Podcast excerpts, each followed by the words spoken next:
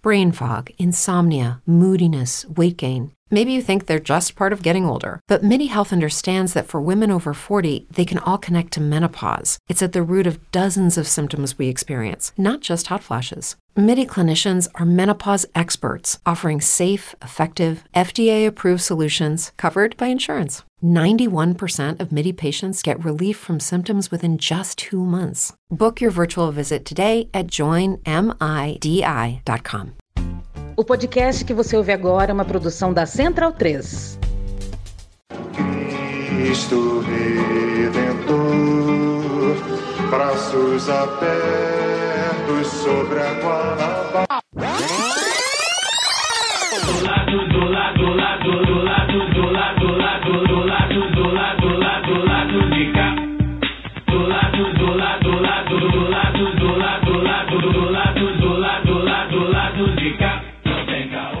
Bom momento, ouvintes da Central 3. Hoje é quinta-feira, dia 9 de março de 2023. Eu sou Caio Belandi, você já sabe, direto do Saúl Estúdio. E este é o Lado B do Rio de número 266, 266, chegando no seu feed.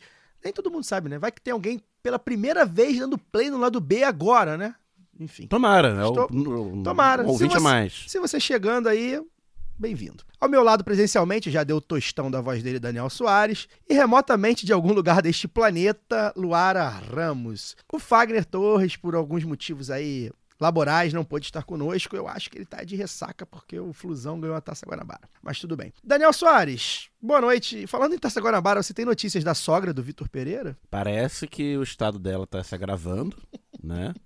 E o treinador aí, Vitor Pereira, vai precisar se ausentar de suas funções profissionais no futuro próximo, ganhando a integralidade dos seus salários até o fim do ano, né? Inclusive. Bom salário, Se 2 você, milhões. se você tem um, um- um contrato de trabalho que você não precisa trabalhar para recebê-lo É o integralmente, melhor dos mundos. você precisa, você trabalharia bem, assim? Você tentaria manter o seu emprego? ganhar na Mega Sena, né? Pois é. Ganhar na Mega Pois Sena. é, eu, eu realmente não entendo os picas de gestão meritocratas É. que, que fazem esse contrato. Um dia a gente vai, fa- vai fazer um podcast só eu e você, Daniel, pra falar do Flamengo. Mas não é pra falar bem, não. É pra falar mal. Falar bem. Não, tá merecendo. Tá né? mere- Não, de dentro de, de Mas campo. eu Mas acho que falar mal, como- me chama. É pra, não, Como eu mas falei- é pra falar mal com. com no- Mas no- como eu falei em off, eh, esse podcast não vai fazer sucesso, que a gente concorda muito. Tem que ter Pois polêmica. é, pois a gente é, tem que eu- brigar. Eu e o Daniel. é, Aí vai fazer sucesso. A gente concorda sobre o genro Pereira. Luara, você já deu seu tostão da voz aí também. Boa noite. Saber o que, que você, pra você que é a nossa correspondente aí no Velho Mundo, diz aí se a Revolução Comunista já começou, quais são as notícias aí das cidades e dos países do primeiro mundo que você está passeando. Você queimou carros na França? Rapaz, não queimei. Eu lá, boa no- deixa eu dar oi primeiro, né? Porque às vezes o Caio emenda os negócios, geralmente eu tô esquecendo do oi. Então, olá, Caio, Daniel, o pessoal que tá nos ouvindo aí. Tô aqui falando diretamente de Barcelona hoje. Que maravilha. É, e é, passeando um pouquinho, conhecendo algumas coisas. Não presenciei nem queimei carros na França, mas vi algumas, é, alguns avisos já de, né, de, de possibilidade de greve, agora está rolando lá.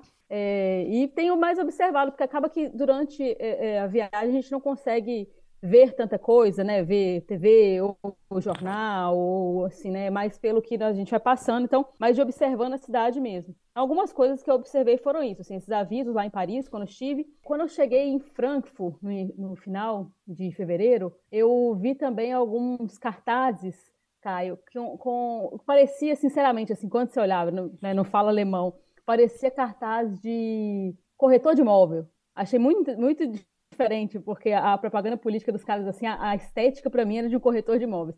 Aí você começa a andar e ver ali e aqui rostos diferentes. Uhum. E aí eu fui procurar e ia rolar, né? Rolou o primeiro turno agora, dia 5 de, de março, para a Prefeitura de Frankfurt, Uhum. que, pelo que eu estava lendo, o candidato que é do SPD, que é, do, é o mesmo partido do primeiro-ministro da Alemanha, é, foi afastado do cargo por uma denúncia de corrupção.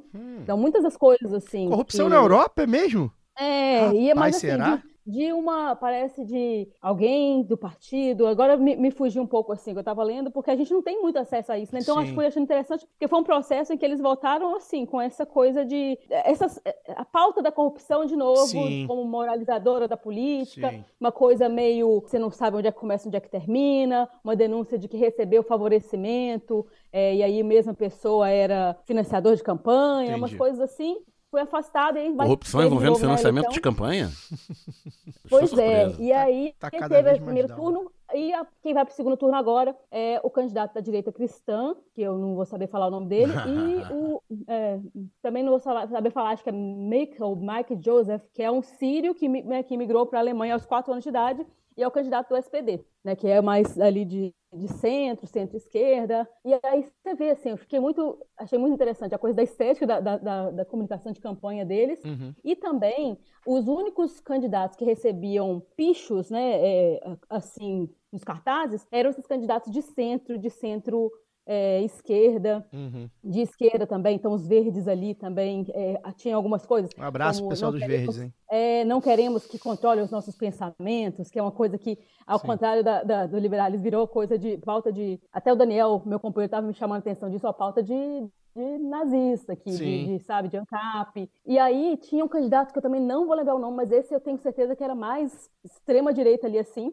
que era todo aquele aquilo que a gente já vê assim na, na- aqui no Brasil e nos nossos vizinhos daquele discurso de sou nascido e criado aqui Hum, sabe sim. aqui em Frankfurt Comuni- e tal. comunidade, então né? Frankfurt Frankfurt forte para os, para, para os, né, os moradores de Frankfurt Sim. porque tem o candidato do SPD ali que é um, um imigrante sírio Sim. né de origem síria então são coisas assim que você vai percebendo só de andar pela cidade eu estou falando aqui não como um especialista da, da, da política alemã ou da, Tá, da tá nas política europeia. ruas, né? Tá, tá ali nas ruas. É, de perceber, assim, por exemplo, outra coisa que eu percebi foi que nos bairros onde há mais imigrantes, ali perto da estação central de Frankfurt, ou então bairros mais periféricos, tinham mais cartazes do candidato do SPD. né? Os bairros centrais, isso se misturava. E em bairros em que você percebia que tinha uma coisa bem residenciais, bairros que você percebia assim, que não eram exatamente bairros nobres, mas que tinham uma pegada mais conservadora, vou dizer assim, das- que não tinha tantos bares, tanta aquela coisa assim, uma vida noturna maior, tinha mais cartazes desse candidato de extrema-direita. Então, também é uma coisa que era possível perceber, não falando alemão, só andando pela cidade, e andar foi uma coisa que eu fiz muito nos últimos dias. Então, um pouco disso. Compartilhei lá no Twitter também que aqui, na, pertinho de onde a gente está, na Praça eh, da Catalunha, né, aqui perto de lá da La Rambla, que é a região onde a gente está, Uhum. é, um adesivinho do Lula, adesivinho de campanha já, porque tinha lá vice-Alckmin, então Lula 13. Que não foi É, você que botou? não fui eu que coloquei, tá? Eu só registrei aqui. Mas essas foram algumas observações que eu pude fazer nos últimos dias. É, é isso, assim, minha boa noite um pouco alongada, mas para trazer para vocês algo que eu queria ter trazido antes, mas o papo com o Franciel rendeu tanto, eu achei que merecia que a gente continuasse naquela toalha que estava gostosa pra caramba. É, semana passada a gente falou de outro país, né? Que foi a Bahia. Agora a gente falando da- dos países da E aí, Europa. só para poder complementar, Caio, o segundo turno né, da, da- de Frankfurt será no dia 26 de março. Vou tentar ficar de olho ali para a gente ver como é que vai ser o desfecho disso. O lado B vai te Mas- mandar pra lá. Tudo pago. Vai chegar aí um monte de gente, vai chegar pra financiar É, coletivo. esperando aí. Em euros. Um, mil pessoas aí, de repente, botando 20 mil reais, a gente consegue. Pessoal aí que de repente entende, tá mais por dentro aí da política de Frankfurt, pode twittar aí, né? Mandar no Twitter aí, mandar link e tal. Francoforte. Francoforte, pode falar lá e tal. Lembrando que Frankfurt é meio considerada aí a capital financeira da Alemanha, Isso. né? É onde rola ali a Bolsa. grana e tal. Então é uma capital chave, é, porque o SPD teve uma derrota é, muito grande em Berlim nos últimos meses, né? Há uns meses atrás, aliás. Então aí vira um pouco de chave para a política alemã também poder pensar como é que será a disputa, enfim. Obrigado, Ilse. Scamparini. Agora a gente vai continuar. E dos Camparini a partir de amanhã. É, a Ilse Scamparini Vou lá, direto vou lá do pro- telhado pro- do, do, do do Vaticano. telhado da casinha em frente ao, ao Vaticano. A gente é, ia ter uma convidada bem bacana hoje, eu cheguei a anunciar na semana passada, a gente anunciou no Instagram. Mas enfim, né, político, vocês sabem como é, assim, sempre pode furar, as, as agendas são sempre intensas, muda isso, muda aquilo, precisa ir num lugar, precisa ir no outro. Então a gente teve que remarcar. Dessa forma, a gente es- escolheu aqui três assuntos aí bem quentes para fazer a roleta da pistolagem dessa semana. E o Cesarotti vai rodar a roda da pistolagem agora.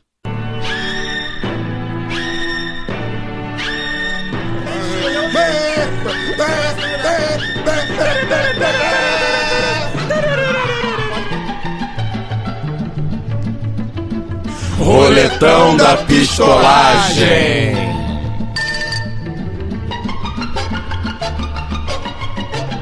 Bem, tá vindo aí o novo arcabouço fiscal do governo Lula 3, né? Desenhado pelo ministro da Fazenda, Fernando Haddad, e que essa semana aí teria passado pelo crivo da ministra do Planejamento, Simone Tebet, minha chefe. E aí, enfim, queria perguntar para o Daniel é, o que, que, a gente pode esperar, né? Desse que, que, que é esse arcabouço, né? Que, que, o que, que ele vai definir? A gente ainda não tem muitas notícias, muita especulação, ainda não tem o texto, ainda não vazou nada do texto. O Haddad até te falaram que ó, tá pronto, mas, mas não posso falar o que, que, é. Tem. Pois é. Queria que você falasse um pouco, Dani, que é a tua área de, de, de estudo, é, o que, que a gente pode esperar pelo que foi sinalizado até agora, né? E, inclusive, Dá sugestões, vai que tá aberto aí, né? O pessoal tá ouvindo a gente aí. Primeiro que eu acho engraçado como as palavras, elas entram no debate público assim de uma hora para outra, né? E parece que elas sempre existiram. Quantas vezes você já tinha ouvido a palavra arcabouço antes de dezembro?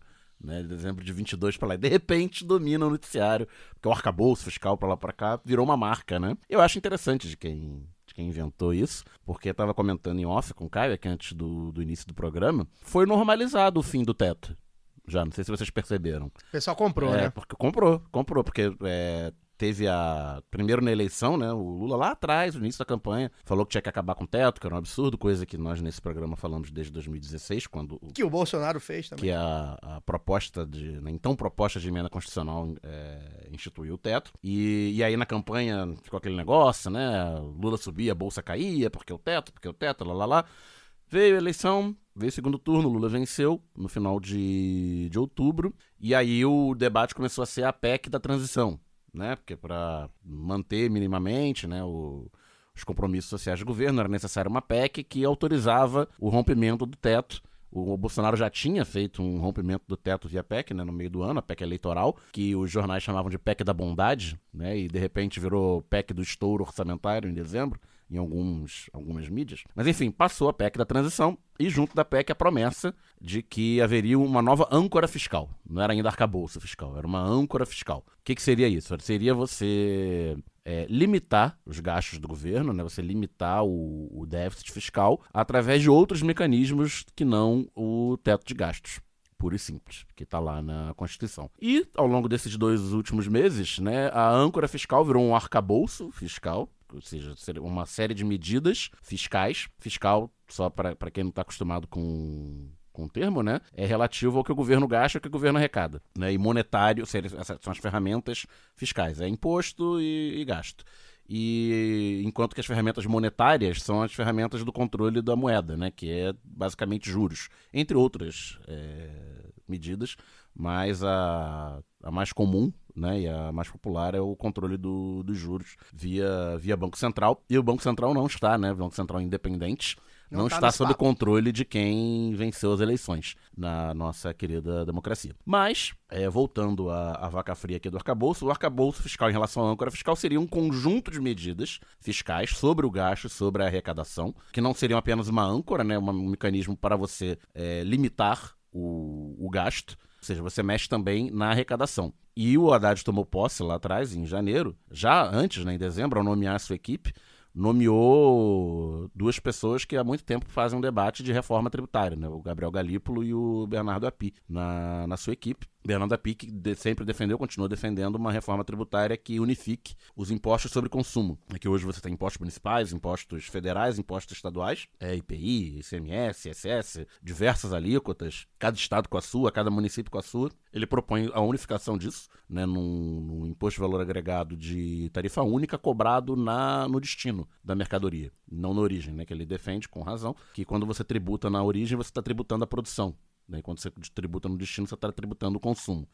E ele defende que isso seja unificado e que haja um mecanismo de redistribuição entre municípios, estados e o governo federal. O problema é que como isso gera um conflito distributivo e que é um pau danado, né? É política. Cada estado e cada município é, fundo, vai... É, o estado e o município vão deixar de poder, de poder fazer política fiscal. Exato. Eles vão continuar sendo remunerados, mas vão poder, não vão deixar de fazer política com isso para você evita, por exemplo, guerra fiscal. Ah, Pacto gente... federativo. Ah, porque o Rio Grande do Sul tirou imposto da Ford, é. que sei lá o quê, aí no, no, no, o governador voltou o imposto, a Ford foi para Bahia. Tinha, tinha essa, muitas essas coisas, né? Com guerra fiscal, você faz muita renúncia fiscal, vira uma bagunça dos diabos. Então esse arcabouço, se ele cumprir as promessas de, de campanha, e de campanha de transição né, do Lula, porque o governo continuou fazendo suas promessas e discursos na transição, é, seria uma forma de você é, criar algum mecanismo de controle de gastos, que eu não sei qual seria, e para ficar aí nas frases-chave, né, inserindo o pobre no orçamento, inserindo o rico no imposto de renda.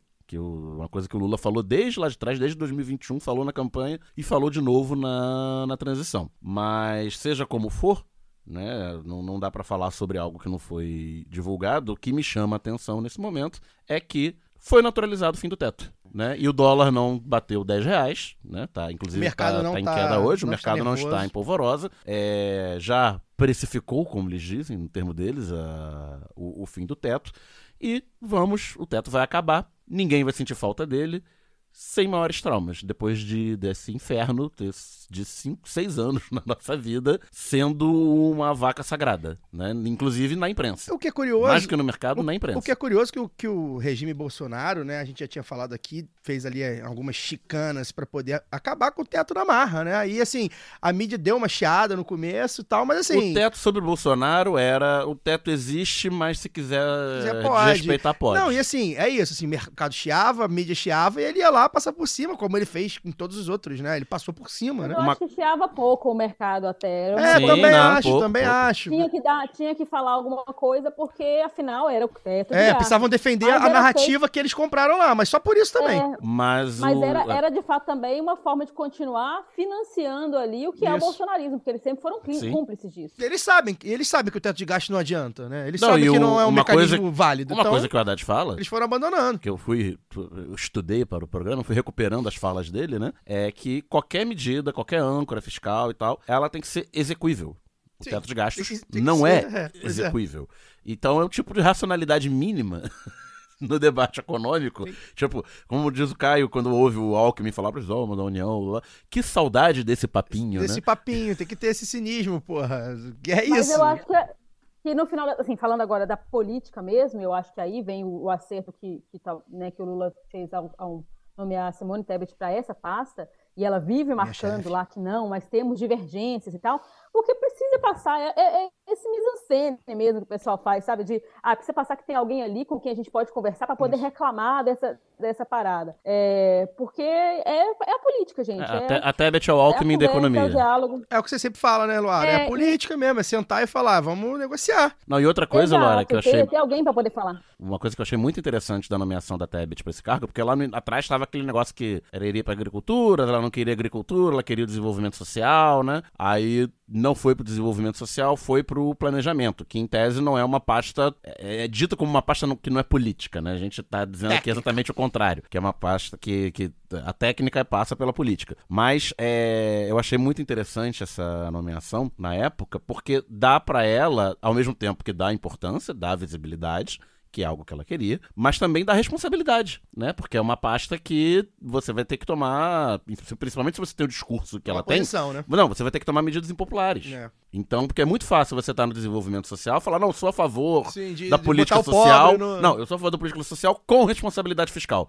Mas se você não toma as medidas da responsabilidade fiscal, é, muito fácil falar, olha, eu não tô fazendo nada aqui porque o pessoal da responsabilidade Tá fiscal barrando. tá barrando. Embora eu seja a favor da responsabilidade É. fiscal e tal. Agora ela tem que ser a favor da política social e fornecer os recursos para política social.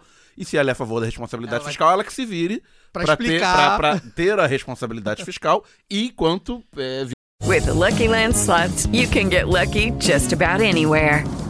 This is your captain speaking. Uh, we've got clear runway and the weather's fine, but we're just going to circle up here a while and uh, get lucky. No, no, nothing like that. It's just these cash prizes add up quick. So I suggest you sit back, keep your tray table upright, and start getting lucky.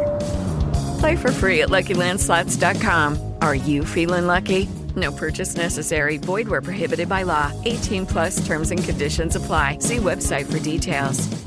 Hello, it is Ryan, and we could all use an extra bright spot in our day, couldn't we? Just to make up for things like sitting in traffic, doing the dishes, counting your steps, you know, all the mundane stuff. That is why I'm such a big fan of Chumba Casino. Chumba Casino has all your favorite social casino style games that you can play for free anytime, anywhere with daily bonuses. That should brighten your day a little.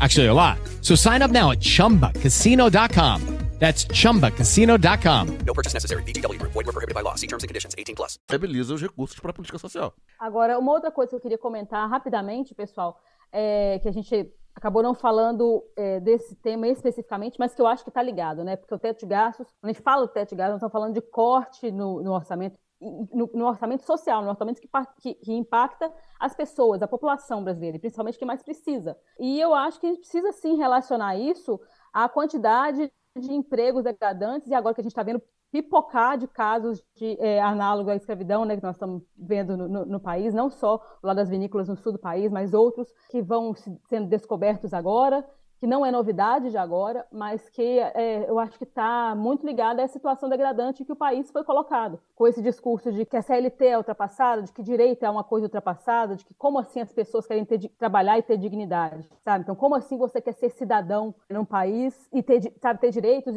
e, e, sobreviver e tal, tudo ao mesmo tempo? Eu acho que também o teto de gás, também esse discurso maluco aí que a grande imprensa comprou, com os economistas que não são sérios, são tecnocratas, como diria Maria da Conceição Tavares, é, compraram e, e, reverberam com grande pompa, de, e usando palavras difíceis e colocando. Então, assim, eu fico é, mais tranquila que agora é a, o arcabouço fiscal e não o calabouço fiscal que a gente foi metido durante esses últimos seis anos. Mas ainda é de uma hipocrisia enorme que é, esse discursinho de que ai, a técnica, ai, porque tem que ter essa responsabilidade, não sei o que lá, quando a gente viu a merda em que nos enfiaram com esse discurso, entendeu? Inclusive com situações degradantes, como é que a gente tem visto, que fica chocado e daqui a pouco já tem outra para a gente se chocar. É um negócio, assim, que não dá para a gente naturalizar mais, é para a gente levar isso a sério e, e, colocar que direito a gente não, não retira, cara. Direito a gente amplia. É uma palavra de ordem no momento sindical que a gente precisa resgatar com força aí. Inclusive, Lara, a notinha do, do Centro Industrial lá de Caxias do Sul, sem querer, explica muita coisa, né? Porque pois eles é. meio que justificando ele, porque. Falou, mas... É, não falou que. Ah, é que a gente tem problema de mão de obra por causa das políticas sociais, que tem muito pouca gente querendo querendo trabalhar e tal. Mas é tipo, é isso.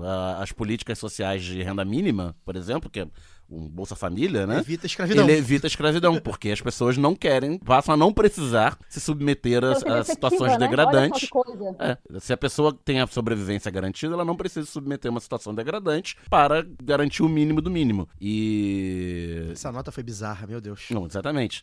Então, não, e é um negócio que a gente sempre ouve quando a gente vai falar de, principalmente de Bolsa Família, é uma coisa que eu sempre ouvi, de, das pessoas mais diversas, assim, falando que não, porque lá hoje eles têm lá os seus, antes, né, quando ainda nem tinha agora o novo auxílio, o novo Bolsa Família, o reajuste aí, ah, porque com tantos, o cara tem agora 60, 60 conto garantido, ele não quer mais trabalhar. Eu falei, mas você iria? trabalhar só, só é. o dia inteiro. Então, é, eu, eu, falava na época. E a assim, pessoa fica calada. Quando eu ouvi esse discurso, eu pensava, sei lá, na época o Bolsa Família era 100 reais, o salário mínimo 300, 350, que fosse. Só num exemplo. Aí, ah, porque ele fica lá ganhando 100 reais e aí não quer trabalhar. Falei, é, mas assim, o salário mínimo é três vezes o Bolsa Família. Se você pagar o salário mínimo, a pessoa acho que vai trabalhar e tal. Ah, é, mas então por que o salário mínimo é o mínimo? Então por que você não paga o salário mínimo? Aí geralmente a pessoa mudava de assunto. É, essa coisa do. do... É, mas não, pode falar, Caio. Não, não, eu queria falar sobre essa coisa da comunicação, né, que o, que que o Daniel abriu é, falando, né, sobre a palavra, sobre o uso, a, a tal da narrativa, né, a, o, o, uso das palavras e tal, e linkar com o que a Luara falou, né, é, de fato, a gente viveu um momento onde era bonito defender esse tipo de política, né? A gente viveu um ultraliberalismo tacanho, assim, mais rasteiro, na contramão, inclusive, dos, dos berços, né, do, do, do, do, neoliberalismo, né? É possível que os países mais é, neoliberais do mundo já estejam revendo algumas das suas... Sendo que em 2014 o debate era o apagão da mão de obra. Exato. Porque o país estava com um desemprego mínimo possível e que não tinha, tinha gente te, pra... tecnicamente qualificada para trabalhar. Um ano de crise, crise grave, é verdade, mas um ano de crise, 2015, permitiu instalar o. Não, não, não tem que ter direito trabalhista para ninguém, porque é aquela fala do Bolsonaro, né? É. É, ou você quer direito ou quer trabalho. Pois sendo é. que um ano antes era pleno emprego. É muito rápido para você erodir. É. é, porque eles estão à espreita, né? Direitos, eles estão à né? espreita. E a gente está tentando mudar isso. E aí, é, é, essa, essa coisa, né? E aí, até para linkar isso, pra gente continuar na pauta de economia, antes de passar para o próximo bloco, é, tem uma fala legal, assim, bem interessante, o ministro do Trabalho, né, Luiz Marinho, falando sobre a regulamentação da, da atividade do, dos motoristas de aplicativo de transporte, né? Ele falando assim: se o Uber foi embora do Brasil, o problema é da Uber, paciência. A gente, enfim, é, a gente não quer que ninguém vá embora, obviamente? E aí ele fala, uma das coisas que ele fala que eu achei bem interessante, que eu ouvi a Juliana Furno falar, é, eu nem sei se ela falou no nosso programa, mas ela falou no, no Guilhotina, sobre como essa mentalidade da CLT, ela foi corroída de, de tal maneira que a gente não vai conseguir resgatar. Se você propor hoje para essas pessoas que são é, é, autônomas, né, digamos assim, MEI e tal, é, vem para o CLT, é difícil você comprar esse discurso. As pessoas não têm mais o sonho de ter uma carteira assinada, ter um emprego estável de 30 anos. Já tem uma boa parte da população que ela quer ter esse tipo é, de, de trabalho. E aí, como é que você faz para incluir essas pessoas, dar direito a essas pessoas, né? E aí, uma das ideias que ela fala, que é, enfim, é uma, uma mente também muito privilegiada, é assim: a gente pode pegar o MEI e estudar como o MEI vira um pouco do CLT, né? E é o que o Luiz Marinho fala. O Luiz Marinho fala, cara, motorista de Uber não vai virar CLT. Não tem como virar CLT. Não, não querem, primeiro, digamos assim, né? Vamos botar o não querem generalizando. É, não é para isso que eles estão ali, mas eles precisam ter algum direito. E aí até o Uber falou: não, a gente vamos, vamos sentar, vamos daquele jeitão, né? Que é isso também, tá virando. Talvez há três anos atrás, a Uber falava que se, se vier algum direito, se mudar a legislação, a gente vai sair do país. Hoje os caras falam, porque virou, a gente ganhou a eleição, né? Ganhou por 1%, mas ganhou. Então, assim, já mudou um pouco a, a- a coisa do. Não, vamos ter direito, vai ter. O debate do direito trabalhista, ele voltou. Não vai ser fácil recuperar todos os. Não, não é isso, não vai acontecer tão rápido, mas esse debate hoje está posto. Então a gente vai precisar fazer, porque o ministro do Trabalho, a gente tem é, é, ferramentas do, do Estado para fazer esse debate. Num lugar chamado Califórnia, que faz parte dos Estados Unidos da América, né? Um país aí. Da liberdade? É, não, um país da liberdade econômica e tal. Quando você pega um Uber, vem discriminado na sua, na sua conta quanto você pagou, total, quanto foi pro motorista, quanto foi pra empresa, e tem uma micharia lá de vantagens dos motoristas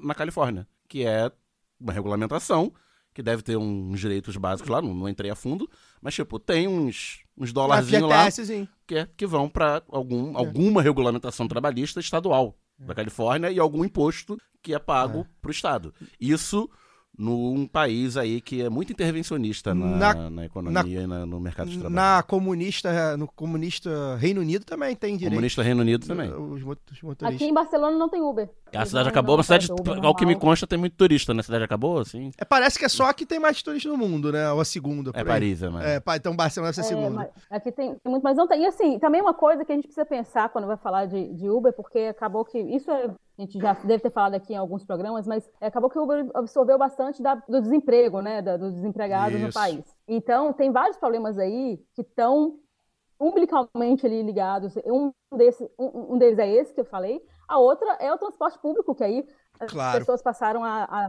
usar isso aí e, e- o- Canibalizou o o transporte debate, público. transporte público, exato. E aí você vê uma cidade como Barcelona, por exemplo, que é o transporte público. Paris também, assim, eu fiquei mais tempo esperando Uber em Paris do que ônibus ou metrô, sabe? Então, para que, que as pessoas vão pegar Uber se elas têm um transporte mais barato, que é mais rápido e mais eficiente e leva a qualquer lugar do, do- do- da cidade?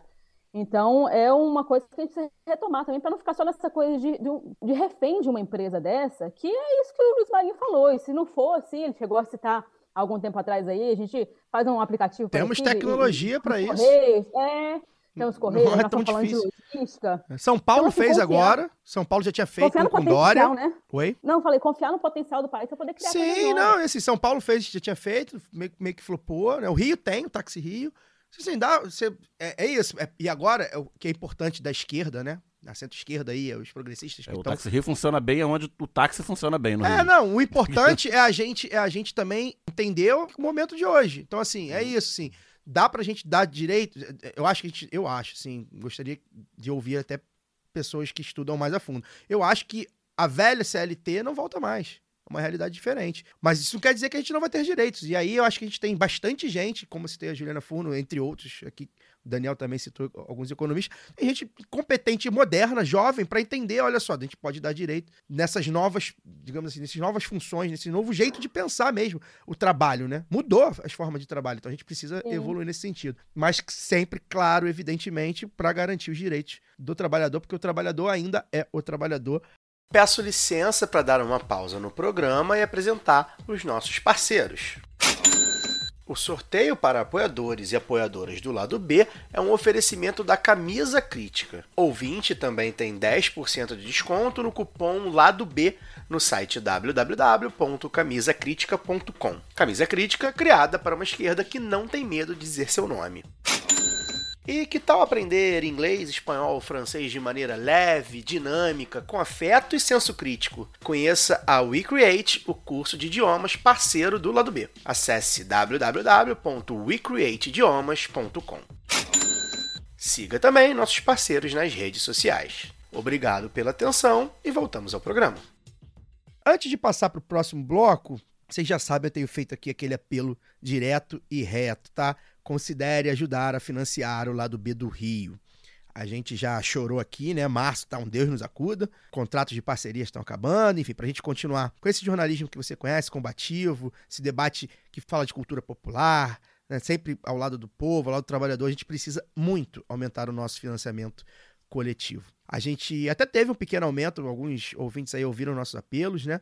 Mas ainda tá tímido e tá bastante complicado. E aí eu queria deixar um negócio bem claro aqui para vocês, né? Se vocês não perceberam, o lado B Notícias precisou ter a frequência diminuída já esse ano, em fevereiro e março. E, infelizmente, sem querer fazer terrorismo, a gente corre o risco de simplesmente não continuar com o lado B notícias, exatamente porque a gente está vivendo uma readequação orçamentária bastante dura. E eu faço esse apelo, assim, é, não, no lado B do Rio não vai acabar, tá, gente? A gente vai, a gente vai dar sempre um jeito de, de fazer. Mas, de fato, a gente gostaria de estar em, em outro patamar hoje. A gente está negociando com, com parcerias, enfim, não é simples, concorrendo a editais. É bem complicado, porque quem tem o dinheiro, enfim, nem sempre está ali olhando pra gente. Então a gente precisa passar essa sacolinha. Como a gente vem falando também, a gente vai mudar esse financiamento coletivo, tá? A gente já tá para começar algumas mudanças já essa semana, talvez, para tentar atrair mais ouvintes, né? Para o pessoal, é, enfim, se interessar, recompensa, sorteio, essas coisas que, que, é legal do cara ouvir da, e da mulher, né? Também ouvir, né? No lado B, pô, não, tem um negócio diferente e tal. Para além de financiar só os programas que a gente já tem feito, né, que é o lado B do Rio, lado B Notícias. Mas por enquanto, antes dessa reformulação, a gente está passando essa colinha, pedindo aí na cara dura mesmo, acessa lá orelo.cc barra lado B do Rio e faça seu apoio, dá uma olhadinha lá, ó. Tem a partir de dois reais, gente. É, vocês ajudam o lado B no Pix ou no cartão de crédito. Tem a faixa de sete reais, que você concorre a sorteios, e tem a faixa de 20 reais, que do grupo no Telegram. Tem até a faixa de 50 reais, se tiver com dinheirinho sobrando aí a mais, assim, para dar 50 reais por mês. Pro lado B, melhor ainda. Você também pode fazer as doações avulsas. Ah, sobrou 5 reais aqui, ah, sobrou 10 reais aqui, pingou aqui, faz, a, faz o pix aí para lá do B do Rio, arroba yahoo.com. Feito o choro, porque quem não chora não mama, vamos para o segundo round.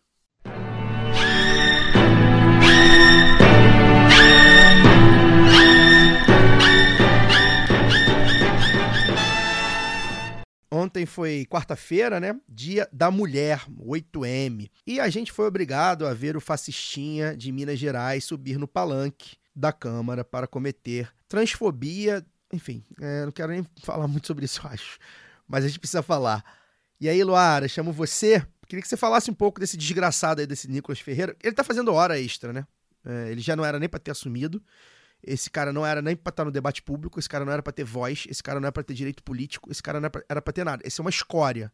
Esse rapaz, esse cidadão aí, é uma escória da sociedade. Muito menos ter um mandato político. Ele não deveria ter voz. Mas ele tem muita, não é pouco, bateu recorde de votos de, para deputado federal em Minas Gerais, que significa muita gente. E aí, Luara, eu te pergunto, ele já responde alguns processos, fake news e tudo mais. Queria saber o que, que você, pelo que você viu aí, não sei se você acompanhou a fundo, se você acha que a Câmara, é, até por essa mudança de vento que a gente tem falado, né? O vento começa a soprar um pouquinho mais para o nosso lado, se você acha que dá para esperar uma punição, né? Enfim, se esse cara ser caçado por causa disso, eu acho bastante improvável. Mas sei lá, qualquer punição, qualquer, sei lá, alguém vira público, uma suspensão, alguém vira público, fala que oh, isso aqui não é lugar disso, sei lá. Multa, que que você, cesta básica. O que, que você tá na expectativa aí que aconteça com esse cidadão? Que seu advogado permita falar. Então, Caio, é, primeiro assim, lembrar que é Dia Internacional das Mulheres. de todas as mulheres, sabe? Então eles com esse papinho tosco, é, transfóbico de que, ah, isso me reconheço mulher e esvaziando a, a, a pauta das mulheres trans, é um serviço completo, é uma pessoa colocada ali para poder atacar e retirar direitos. E isso também está ligado à pauta econômica. Nós estamos falando de, não é só por maldade, esse debate conservador não é uma coisa de opinião. A gente tem que tirar da, da, da pauta moral para poder colocar o que, que, é realmente esse debate, sabe? É uma pauta conservadora é, neoliberal, liberal, é, do, do, liberalismo de, que diz que tem corpos que não, não, não, é, não são dignos de direitos, porque isso custa caro sabe? Porque o, o, o, discurso do Nicolas foi esse, assim, de que ah, estão, estão roubando o lugar das mulheres, entre muitas aspas aqui, de verdade, sabe? Ou seja, não tem lugar para todo mundo. E o que, é que nós temos hoje? Uma legislatura muito mais forte para poder dizer, né, que temos é, deputadas, é, deputadas negras, deputadas trans combativas, para poder dizer, não, tem lugar para todo mundo. Inclusive, o discurso da Erika Hilton foi também nesse sentido, né, de que, olha, agora é a primeira vez que estamos ocupando um espaço desse. As pessoas existem, gente, elas precisam ser ouvidas, elas precisam ter direito. O Nicolas, por outro lado, não precisa ser ouvido. Ele não pode ser ouvido, é o paradoxo da, da intolerância aí. Yeah. É. Porque o que ele prega é justamente essa intolerância. É, é, isso isso não, não cabe no debate público. Uma pessoa que quer acabar com o debate, ela não pode estar em debate. Entendeu? Ela não está jogando dentro das regras. Eu não acho Aí, para ser bem sincero, sim, que vai ser tão, tão rápido que o Nicolas vai sofrer essas, essas reprimendas. Sofreu lá um, um, O Lira postou um tweet lá falando que ah, não é assim e tal. Mas tweet, gente, não. Eu acho que o que, a gente tem que fazer aí é, não. Primeiro, essa coisa de pedir cassação, entrar no STF, judicializar a política, eu acho que é, foi um instrumento, talvez o único aí nos últimos tempos, que eu, eu não gosto, mas era o que tinha ali para poder fazer e tal mas eu acho que já deu. É hora de organizar mesmo a nossa base, porque esses discursos dele, do Eduardo Bolsonaro, desse pessoal, a gente vai entrar também nessa, nesse assunto, eu imagino, né, da, da pauta lá da Joyce, eles estão tentando reorganizar a base deles. Então eles precisam fazer isso. E o Nicolas vai continuar dobrando a aposta, como o Bolsonaro fez. E terminou o mandato pautando a imprensa, colocando isso. E não estou falando de cortina de fumaça, não, gente. Estou falando que isso é parte do método deles sabe? É, é, é, eles precisam estar jogando com isso o tempo todo. Pô, a gente teve vereador aí, de, de, não sei se vereador, deputado, com o livro do, do, do Hitler fazendo discurso. Deputado é estadual tipo em Mato Grosso do Sul. É, deputado estadual, exatamente. É porque esses caras são tão. A gente nem sabe de onde, de onde que brota esses, esses ratos. Isso, então, né? assim, a gente precisa saber que isso é método. Então, a gente precisa ter nosso método também. Nosso método não pode ser outro que não envolva mobilização social. É colocar a mulherada na rua, colocar as pessoas é, é, organizadas, organizar no, nos espaços, nos coletivos, e dizer: nós estamos aqui para falar que esse cara não pode mais estar num espaço desse. A gente não vai deixar em paz, sabe? E não dá paz mesmo. E não dá paz não é você ir lá e ficar no, no perfil do cara gerando engajamento, ou então falando dele e deixando pautar. Claro, é um deputado federal. Ele está ainda no debate público. Mas a gente precisa saber, entender como é que ele joga e como é que nós fazemos para poder minimizar o alcance dele não só juridicamente, esse é o meu ponto. Não pode ser só com, com a coisa da, é. da institucionalidade, seja a cassação e tal. É muito mais da, do, do, do, sufocamento mesmo do debate nos espaços, é, nos coletivos. Onde tiver também, a gente tem que estar, tá, sabe, fazendo, confrontando, acuando, sabe, é, deixando constrangido, porque esse cara não pode andar é, em paz. Não pode. Não pode é, falar as coisas que fala e não ser confrontado.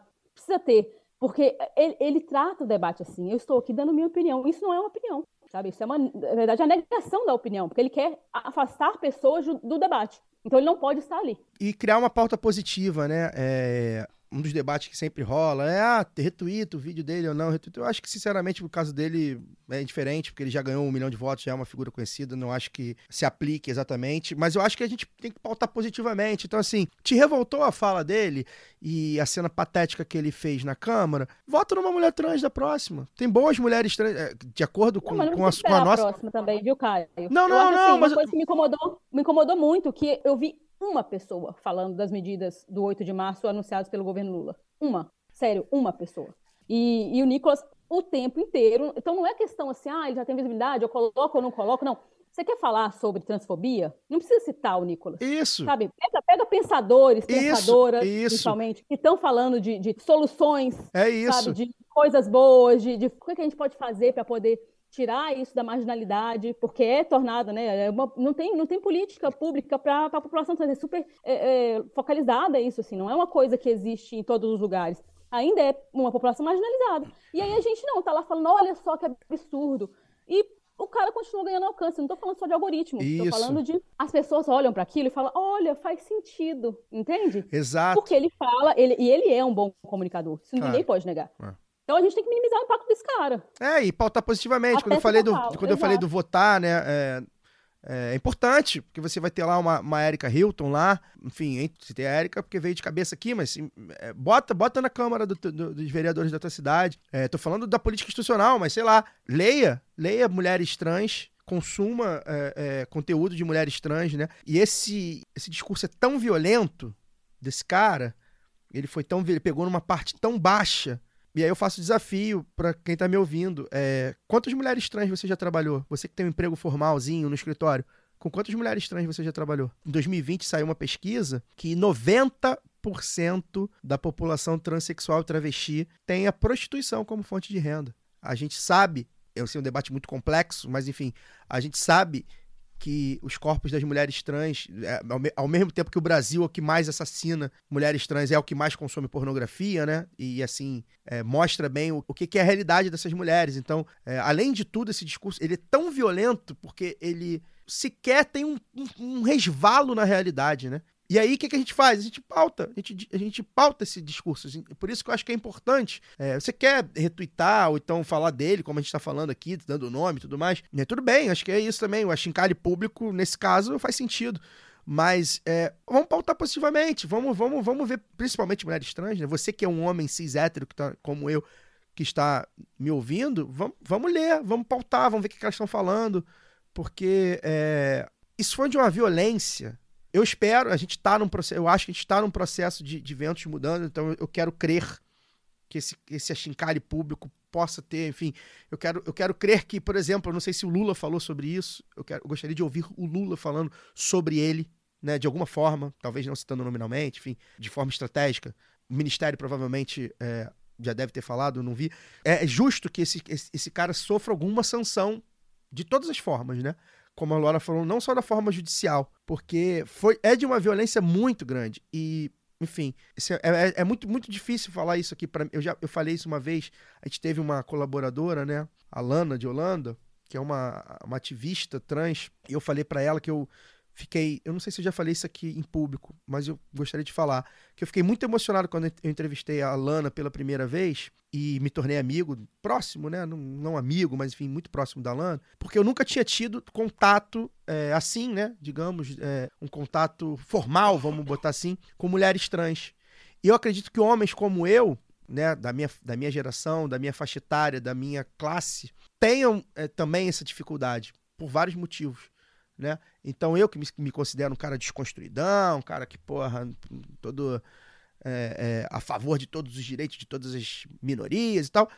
Pra mim, foi um, um- um tabu quebrado, literalmente, assim, né? Um negócio assim que eu me emocionava nas primeiras vezes que eu entrevistei a Lana, que eu conversei com a Lana, eu- eu, tive a oportunidade de falar com ela isso, e é por isso que eu tô trazendo em público. Porque a gente não tem ideia.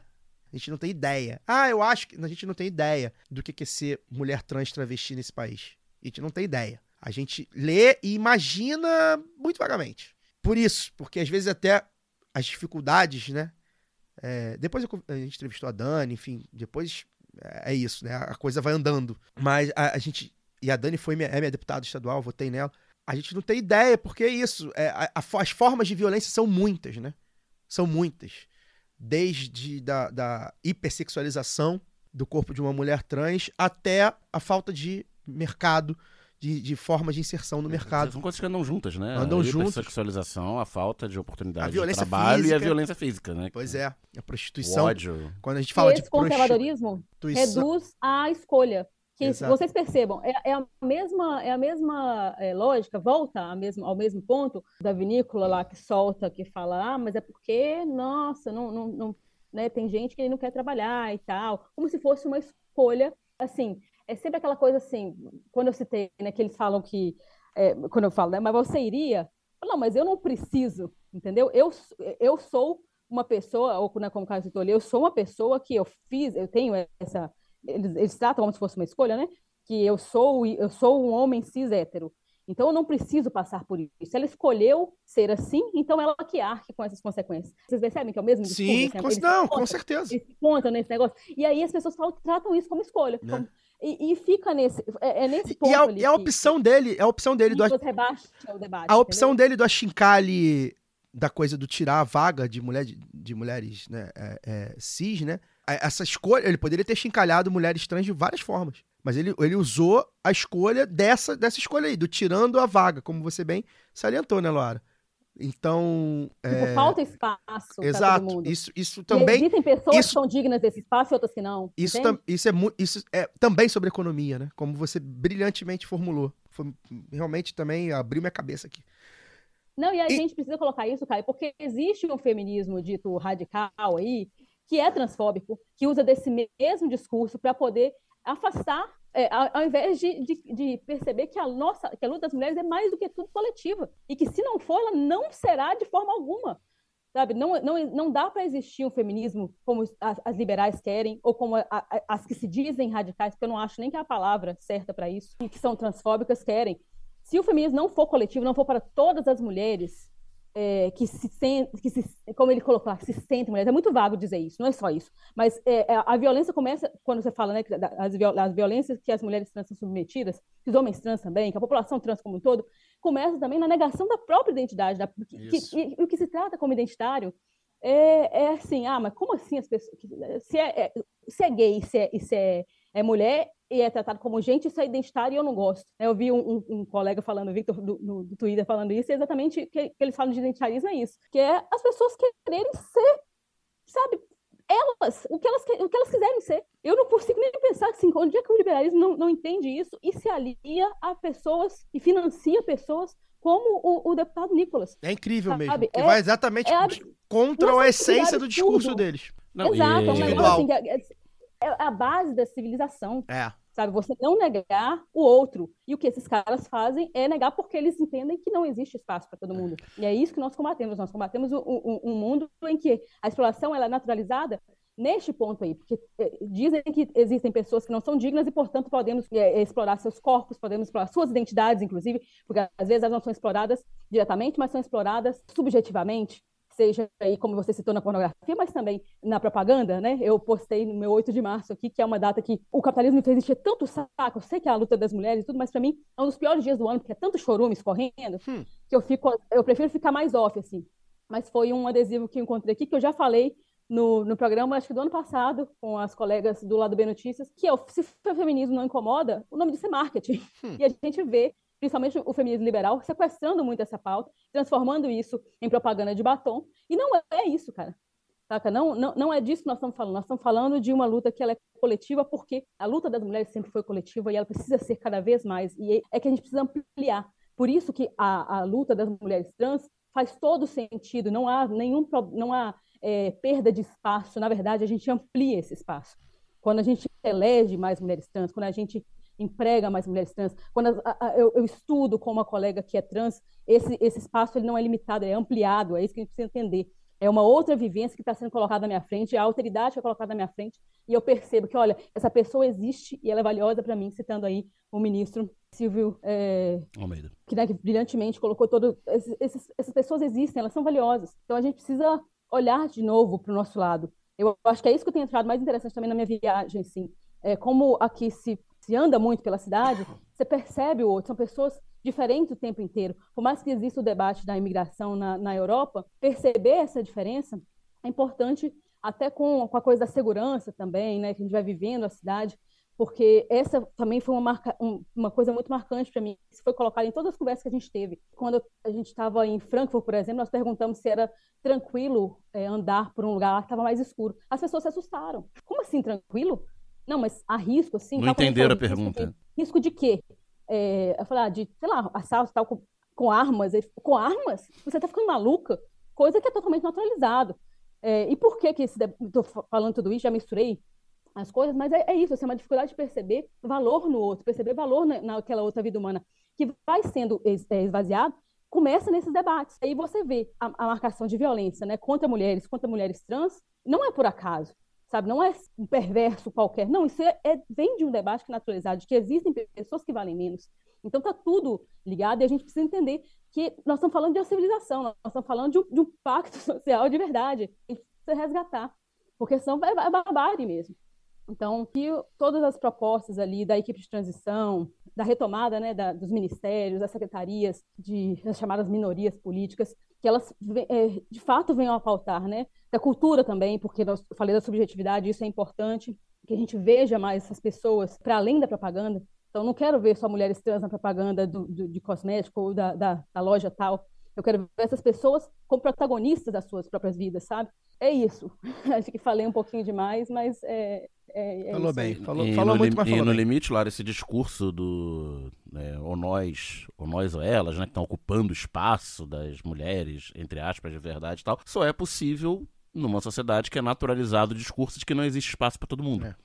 E que dane-se, né? Não tem espaço para todo mundo e que dane-se. É isso. É ideologia. Agora a gente vai para o último bloco.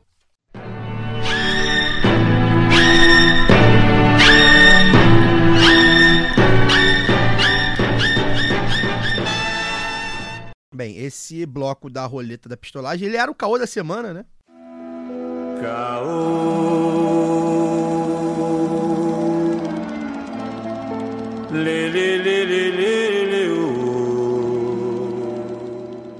E talvez o grande caô aí, pós-regime Bolsonaro, envolvendo o Jair, né? Tá Mais- tudo jóia para vocês? mais um crime cometido por Jair Messias Bolsonaro. Mais um. Cometido confessado, né? Afinal, Jair Bolsonaro confirmou, numa entrevista, que ficou com um presentinho de 16 milhões do governo da Arábia Não, Saudita. ele, ele ficou com um outro, que seria o segundo pacote. O primeiro pacote de 16 milhões foi retido pela Receita Isso, Federal em Guarulhos. buscar. Judy was boring. Hello. Then Judy discovered ChumbaCasino.com. It's my little escape. Now Judy's the life of the party. Oh, baby, Mama's bringing home the bacon. Whoa, take it easy, Judy. The Chumba life is for everybody. So go to ChumbaCasino.com and play over 100 casino style games. Join today and play for free for your chance to redeem some serious prizes. ChumbaCasino.com. No purchase necessary. Void where prohibited by law. 18 plus terms and conditions apply. See website for details. With Lucky Land slots, you can get lucky just about anywhere. Dearly beloved, we are gathered here today to. Has anyone seen the bride and groom? Sorry, sorry, we're here. We were getting lucky in the limo and we lost track of time. No, Lucky Land Casino, with cash prizes that add up quicker than a guest registry. In that case, I pronounce you lucky. Play for free at LuckyLandSlots.com. Daily bonuses are waiting. No purchase necessary. Void where prohibited by law. 18 plus. Terms and conditions apply. See website for details. Tá lá. no aeroporto de Guarulhos e eles ficaram pressionando, usando de todo a, a sua influência, enquanto ainda estavam no poder, para pressionar os funcionários lá da Receita que estavam cumprindo seu dever, Isso. retendo o contrabando. Pois é. E aí, enfim, isso é peculato, né? Artigo 312 do Código Penal, apropriar-se o funcionário público de dinheiro, valor ou qualquer outro bem móvel, público ou particular de quem tenha posse em razão do cargo ou desviá-lo em proveito próprio ou alheio, pena, reclusão de 2 a 12 anos e multa. E isso, claro, além desse crime de peculato, se não for corrupção, né? A, a comissão, é, foi instalada uma comissão do Senado que vai investigar que esses pacotinhos aí podem ter sido uma propininha para levar ali. Era Dias depois Petrobras, houve uma, né? uma refinaria da vendida Petrobras. para a empresa é, de petróleo saudita, muito abaixo do preço que ela valia. É, enfim. Mas esse escândalo. É, e, e aí é. A gente re- reclamava né, da gasolina tá cara, né? E tal. tá- Passa por isso também, né? Pelo desmonte da capacidade de refino da Petrobras, entre outras coisas, né? Numa política aberta de facilitar a entrada da concorrência, né? Que, que, que empresa no mundo tem como política divulgada, né? E aberta de perseguir a- o aumento da sua própria concorrência. Isso vem desde o governo Temer, eu falei bastante sobre isso já no- nos últimos anos. E é, na parte não divulgada, né? Estamos vendo aí é, o pessoal ganhando presentinhos de quem comprou refinarias abaixo do preço de mercado. Pois é, é, muito sobre isso também a gente tem tratado no lado B Notícias, né? Nosso lado B Notícias aí com, a- com o pessoal do Sindipetro Rio. Alô, Sindipetro Rio, aquele abraço. A gente tem falado sobre isso nos últimos episódios, né? Sobre esse desmonte aí da, ah, da Petrobras. Esse escândalo aí, eu acho que a primeira coisa que me vem à mente é que eu acho que a gente pode dizer de fato que o Jair Bolsonaro não vai voltar pro Brasil tão cedo, né? O Eduardo, o Eduardo não, o Flávio, postou que ele teria a data de volta, Fez um né? false flag aí, 15. né? Ah, não, tá vindo dia 15, aí apagou, não é bem assim e tal. Eu tenho pra mim que ele não volta porque ele sabe que ele vai ser preso. E aí, motivo pra prender, pra investigar e prender esse cara, você pode escolher, você pode abrir o Código Penal assim e falar assim, peraí, fazer um, ah, esse aqui, fazer um- um- uma roleta do, do Código Penal. Esse caso aí também resvala, né, Luara, na Michelle. É, embora eu acho que a Michelle tenha, tenha entrado aí de gaiato nesse caso. Mas enfim, primeiramente a notícia de que o presente, o colar, era um colar, né? Não sei se era um jogo de colares e tal. Era pra ela, né? presente pra primeira dama de 16 milhões. Achei que o almirante lá falou que seria pra Dá ela. pra comprar oito triplexes no Guarujá, que você falou. Pois é, achei, achei curioso. E aí, é... tudo bem que a Arábia Saudita tem muito dinheiro, a gente sabe que tem muito dinheiro. Ah, mas- e a bancada da Lava Jato não se pronunciou publicamente sobre isso, né? Os deputados e senadores eleitos, não vou dizer nomes. ensurdecedor. É, tá com silêncio. Não, teve um que foi per- o, o que foi ministro aí, foi perguntado, O Pato. foi per- o Pato foi perguntado diretamente. Aí ele falou que ele só viu as manchetes na imprensa, ele não pode falar porque ele não, não viu o suficiente sobre o caso. Ele também disse uma outra coisa que foi. Enfim, é, resvalou na Michelle, e aí o pessoal, porque a, prim- na a primeira vista foi a Michelle, não, ganhou da Michelle que ganhou, a Michelle que não quis declarar, nananana. História bem mal contada, já, já, o Jair Bolsonaro já começa a aparecer. Isso não é da Michelle, né? Eviden- Evidentemente, não, isso não, não era pra Michelle Não era pra ela usar no- no jantar. com o Não. Bolsonaro comendo frango com farofa, né, na praia de Marizias. Não era, né? Porque eles não frequentam, coisa. eles não assim, né? Frequentam pergunta lo- acho- local desse. É, A pergunta que eu acho que primeiro me, me saltou assim foi o por que joias? Né? Que é, porque, Fácil de vender. Um presente desse. E on- onde usar? E aí eu lembrei, engraçado, o que, que eu lembrei assim, imediatamente na, na hora foi com, que eu li alguma vez lendo sobre a Revolução Russa, assim, Hum. é que os- a- as mulheres Romanov, quando estavam, foram lá né, para Ekaterimburgo, é, elas costuravam, costuraram as joias dos seus corcelês, porque se precisassem fugir, fugiriam mais rapidamente e teriam ali à mão parte né, da sua, do seu acervo para poder sobreviver em algum outro lugar em que elas conseguissem asilo. É, não sei se é fanfic, nunca confirmei, mas foi o que me saltou a Faz cabeça bastante primeiro, sentido. assim, sabendo É, que E é compacto, já né? tem. Como é, É, que 16 exatamente. milhões de reais cabem numa maletinha? Num... Exato. Cabe no próprio corpo, né? Cabem no próprio corpo, cabem numa caixinha pequena, né? Em, em- em dinheiro vivo você não, não, não caberia. E em ouro, E que você vale mais que pode dinheiro, alegar que é, tão- que, que é um objeto pessoal, é um objeto, né? de, É, ganhei, é, é herança, valor. né? É. Era da vovó. Exatamente. É. Então, assim, a Vovó gente sabe traficou que há muita droga lavagem- pra comprar essa, esse pingente aqui. A gente sabe que há muita lavagem de dinheiro com eh, joias, obra de arte. Obra de arte é mais difícil de carregar, né? Mas joias você pode costurar até num corcelê. É isso. Então, é, foi a primeira coisa que me saltou, assim, e que eu vejo pouca gente falando, e já sendo pautado pelo debate aí desses caras, né, de, de que, ah, é presente, não é presente, pode ou não pode. É, e eu lembro também de declarações do Lula falando que ganhou e tal, coisas que ele nunca poderia usar e que teve que ser levado, né, pro, pro, pro acervo ali da... da E que foi usado pela Lava Jato pra perseguir o Lula. A tal da condição Exato. coercitiva O de cru- 2016. crucifixo, Não, o crucifixo é uma lenda de internet. É pior. uma Não, o crucifixo não foi lenda de internet. Não, foi uma lenda de internet Que que, o era o crucifixo do comprou. Ale... Não, era um, era um que seria um crucifixo do Aleijadinho, que era da presidência que ele teria roubado. E que, é, que, o- que o, teu, E Deltan, a prova, e o Deltan foi lá com a prova era lá, uma foto, sim, era a condição coercitiva era É. pra ir atrás do crucifixo. É.